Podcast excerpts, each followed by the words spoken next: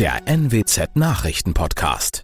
Guten Morgen zum Nachrichtenpodcast der NWZ. Mein Name ist Nathalie Meng.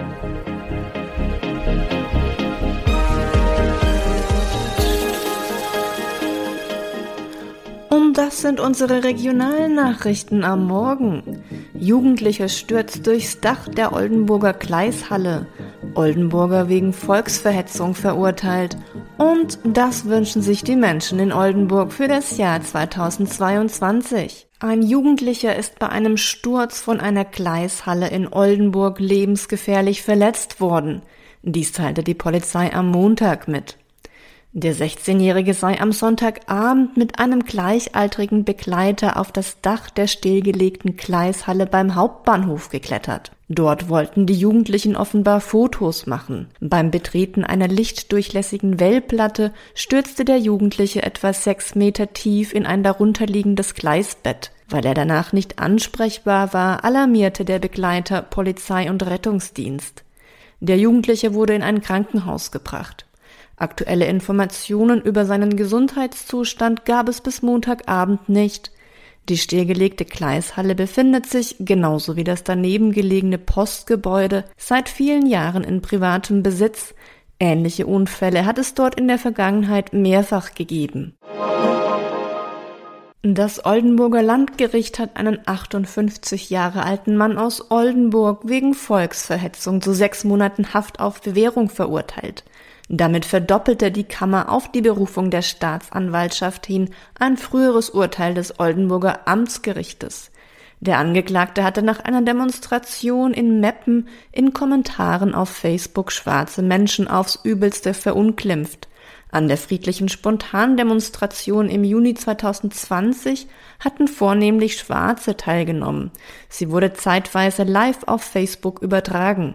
Das Gericht wertete die Kommentare, in denen der Angeklagte Schwarze aufgrund ihrer Hautfarbe als minderwertig einstufte, als Volksverhetzung. Am Tag der Demonstration hatten hunderte Nutzer auf Facebook volksverhetzende Kommentare gepostet. Die Polizei hat gegen alle Personen Ermittlungsverfahren eingeleitet. Dass Corona endlich vorbei ist, nicht verwunderlich, dass dies ein häufig geäußerter Wunsch für das neue Jahr ist. Wir haben uns bei den Menschen in der Oldenburger Innenstadt umgehört, was sie sich für 2022 erhoffen. Ich wünsche mir hauptsächlich, dass das mit Corona ein Ende nimmt und dieses ganze Hin und Her mit Beschränkungen und Impfpflicht und dieses alles. Ich glaube, erstmal ist das Normale, dass man sich wünscht, dass irgendwie die Situation sich alles ein bisschen entspannt und sonst eigentlich wünsche ich mir nur, dass alles so im Leben so bleibt, wie es ist. Ja, ich wünsche mir, ähm, dass die Corona-Zeit äh, ein Ende nimmt, dass die Pandemie ein Ende nimmt und man wieder mehr unternehmen kann, mehr reisen kann und ähm, ja, dass es alles wieder ein bisschen, bisschen besser wird. Eigentlich das äh, Standardprogramm, äh, sprich Gesundheit, Glück, und ja, dass Corona vorbei ist. Das waren unsere Nachrichten aus der Region. Weitere aktuelle News aus dem Nordwesten finden Sie wie immer auf NWZ Online. Und Aktuelles aus Deutschland und der Welt hören Sie jetzt von unseren Kolleginnen und Kollegen aus Berlin. Vielen Dank und einen schönen guten Morgen. Ich bin Benjamin Kloß und das sind heute unsere Themen aus Deutschland und der Welt. Corona, wie geht es an den deutschen Schulen weiter und welche Länder sind neu auf der Liste der Hochrisikogebiete? Schlechter Start in 2022 für alle Tätowierer und die neuesten Arbeitslosenzahlen werden heute Vormittag veröffentlicht. Nach den Weihnachtsferien sind Schülerinnen und Schüler in mehreren Bundesländern in den Unterricht zurückgekehrt. In den kommenden Tagen ziehen die Schulen in weiteren Bundesländern nach. Begleitet wird das von Sorgen vor der befürchteten Omikron-Welle. Manja Borchert berichtet. Bundesbildungsministerin Stark-Watzinger hat bekräftigt, die Schulen offen zu halten bleibt das Ziel. Dafür müsse alles getan werden. Der Kinderärzteverband unterstützt das. Er fordert die Politik auf, die Zusage auch einzuhalten, wenn die Corona-Zahlen steigen. Wie die Corona-Lage momentan tatsächlich ist, ist nach wie vor schwer einzuschätzen. Die Daten sind nach den Feiertagen immer noch nicht verlässlich. Trotzdem ist die Sorge groß. Immer mehr Bundesländer fordern, dass der Bund wieder die epidemische Lage nationaler Tragweite feststellt. Das würde es den Ländern ermöglichen, wieder harte Maßnahmen wie Ausgangsbeschränkungen oder Schulschließungen flächendeckend anzuordnen. Ja, und es gibt weitere Neuigkeiten zum Thema Corona. Das Robert Koch Institut hat Großbritannien, Südafrika und sieben weitere afrikanische Länder ab heute von der Liste der Corona-Virus-Variantengebiete gestrichen. Die Länder sind jetzt stattdessen als Hochrisikogebiete eingestuft. Die Reiseregeln werden dadurch gelockert. Jan-Henner Reitze berichtet aus Berlin. Der Versuch durch Reisebeschränkungen zu verhindern, dass die Omikron-Variante nach Deutschland eingeschleppt wird, ist damit endgültig beendet. Sie dominiert auch schon in verschiedenen Nachbarländern wie den Niederlanden oder Dänemark, die auch nur als Hochrisikogebiete eingestuft sind. Jetzt gilt also auch für Einreisende aus Großbritannien oder Südafrika Quarantänepflicht nur noch für ungeimpfte. Virusvariantengebiete, aus denen praktisch nur deutsche Staatsbürger oder Menschen mit Wohnsitz in Deutschland hier einreisen dürfen, gibt es damit erstmal gar keine mehr. Die Tätowierszene schaut mit Unsicherheit ins neue Jahr. Grund ist eine EU-Verordnung, die künftig für weniger bunte Haut sorgen könnte. Von heute, diesen Dienstag an, verbietet die EU nämlich viele Inhaltsstoffe, die in diversen gängigen Tätowierfarben enthalten sind. Sarah Geiserde berichtet aus Brüssel. Die Europäische Chemikalienagentur betont, es geht darum, Tätowierfarben und Permanent-Make-up sicherer zu machen. Welche Sicherheitsbedenken gibt es denn konkret bei den Tattoofarben? Also es geht bei dem Verbot um tausende Inhaltsstoffe, die aus Sicht der EU entweder potenziell gefährlich sind oder bisher nicht ausreichend erforscht, sodass die Sicherheit einfach nicht gewährleistet ist. Diese Substanzen sind in der EU auch schon in Kosmetika tabu und hier in Brüssel hat man dann entschieden, was nicht auf der Haut verwendet werden darf, das darf auch nicht unter der Haut verwendet werden. In einem Jahr will die EU in dem Zusammenhang auch zwei Farbpigmente verbieten, nämlich grüne und blaue. Die kommen in zwei Drittel aller Tattoofarben vor. Da gibt es aber den Verdacht, dass sie krebserregend sind. Ja, was heißt das jetzt für Tattoo-Fans? Gibt es in Zukunft nur noch schwarzen Körperschmuck? Ja, der Bundesverband Tattoo rechnet damit, dass es erstmal schon eine Durststrecke gibt, aber dass dann eine Palette neuer, regelkonformer bunter Farben auf den Markt kommen dürfte. Dramatischer dürfte es aber laut dem Verband in einem Jahr werden, wenn dann eben noch das Verbot der Grün- und Blaupigmente kommt. Da gäbe es bisher noch nicht so richtige Alternativen, heißt es. Ich kann mir vorstellen, dass die Tätowierer nicht sehr glücklich sind. Kann das das Aus für die Branche bedeuten? Man hört auf jeden Fall aus der Branche, dass die EU-Verordnung viel Unsicherheit mit sich bringt und auch deutliche Umsatzeinbrüche erwartet werden. Die Stimmung in der Branche ist dementsprechend richtig schlecht, fasst der Bundesverband Tattoo zusammen. Auch Tattoo-Fans sind verunsichert. Viele haben rund um den Jahreswechsel noch Last Minute versucht, einen Termin zu bekommen, um ihre Farbtattoos fertigstellen zu lassen. Es hat natürlich nicht für jeden geklappt. Allerdings muss man auch dazu sagen, das Verbot kommt jetzt nicht von heute auf morgen. Es wurde 2020 schon beschlossen. Dann gab es aber erstmal eine Übergangszeit. Die läuft jetzt eben aus. Also es gab auch schon Zeit, sich darauf einzustellen.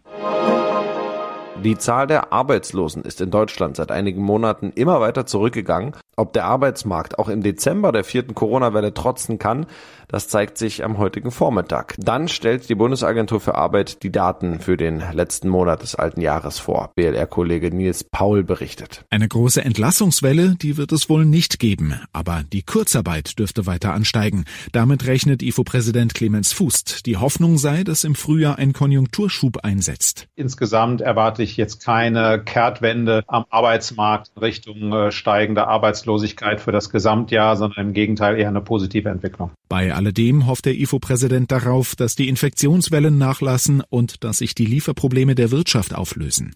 Ob es wirklich so kommt, weiß aktuell aber niemand. In unserem Tipp des Tages geht es heute auch ums Thema Tätowieren. Denn was tut man denn jetzt, wenn die EU viele Inhaltsstoffe der alten Tätowierfarben verbietet? Auf was muss ich als Kunde dabei genau achten? Thomas Bremser berichtet. Wie erkenne ich denn ein gutes Tattoo-Studio, das großen Wert auf Sauberkeit und Hygiene legt? Ja, die Bundesregierung hat eine Checkliste online gestellt unter safer-tattoo.de. Ich sollte darauf achten, dass das Studio einen Gewerbeschein hat. Es sollte einen separaten, sauberen Raum zum Tätowieren nutzen mit abwischbaren Oberflächen. Auf der Liege oder dem Stuhl sollte ein frisches Einwegtuch liegen. Desinfektionsmittel sollte bereitstehen. Die Tattoo-Maschine in Plastik verpackt oder abwaschbar sein und die Farbe sich in einem Einmalbehälter befinden. Wer sollte denn generell vielleicht eher auf Tattoos verzichten? Ja, Schwangere oder Patienten, die Antibiotika oder immunschwächende Medikamente einnehmen, da ist das Infektionsrisiko hoch. Wer Herzerkrankungen, Diabetes oder Blutgerinnungsstörungen hat, der sollte sich auch nicht tätowieren lassen. Genauso wenig wie diejenigen, die eine Allergie haben oder oft offene Wunden. In Tattoo-Studios sollten Sie vorher auch danach fragen.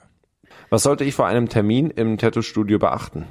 Ich sollte ähm, schauen, ob ich einen Impfschutz habe gegen Tetanus und Hepatitis, vorher nicht in die Sonne, mich nicht eincremen an der Stelle und kein Alkohol trinken. Ich sollte vorher auch etwas essen, damit der Kreislauf stabil bleibt und auch keine Blutverdünner nehmen. Was könnte denn beim Stechen passieren im schlimmsten Fall? Naja, wenn nicht genug äh, Wert gelegt wird auf Hygiene, dann kann sich im schlimmsten Fall die Wunde entzünden. Es können Infektionen auftreten wie Hepatitis und HIV. Einige Tattoofarben können Allergien auslösen. Laut Verbraucherzentrale ist das besonders bei roten Tattoos der Fall. Schwarze Tinten können mit krebserregenden Stoffen zersetzt sein. Darum sollten die Studios äh, mir versichern, dass die Farben den neuen EU-Gesetzen entsprechen und mir auch die Infos geben, also Name und Anschrift des Herstellers, die Inhaltsstoffe oder die Chargenummer. Das äh, kann helfen bei der Diagnose, wenn später Allergien auftreten. Und das noch, wenn ein Auto falsch geparkt irgendwo steht. Dann regt sich eigentlich jeder darüber auf, der daran vorbeifährt. Aber dabei bleibt es dann meistens auch. Aber manchmal platzt einem auch der Kragen und es wird gehandelt. Auf besonders kuriosem Wege ist das jetzt in Garmisch-Partenkirchen passiert. Da hat ein Mann ein falsch parkendes Auto kurzerhand mit seinem Traktor entfernt. So richtig gut lief das allerdings nicht. Der Wagen überschlug sich bei der Aktion und wurde völlig demoliert, wie die Polizei mitteilte. Johanna Theimann berichtet. Frage, war der Traktorbesitzer wütend oder was ist da genau passiert? Ja, der Anwohner war verärgert, weil ein lilanes Auto vor seinem Haus geparkt hat. Das hat er dann kurzerhand mit Hilfe des Traktors durch den Schnee zu einem anderen Parkplatz geschoben. Nur dabei hat sich das Auto überschlagen und allerhand Gegenstände sind rausgepurzelt, weshalb es ziemlich schnell eine Spur zum verärgerten Traktorfahrer gab. Ja, und der hat jetzt eine Anzeige wegen Sachbeschädigung am Hals und mit viel Pech muss er auch den Lappen abgeben. Jetzt dürfte der Besitzer des Autos also wütend sein. Fahren tut das nämlich nicht mehr. Der Totalschaden liegt bei ja, 1600 Euro. Also es war auch nicht mehr die neueste Karre. Ja, das war's von mir. Ich bin Benjamin Kloß und wünsche Ihnen noch einen schönen Tag. Bis morgen.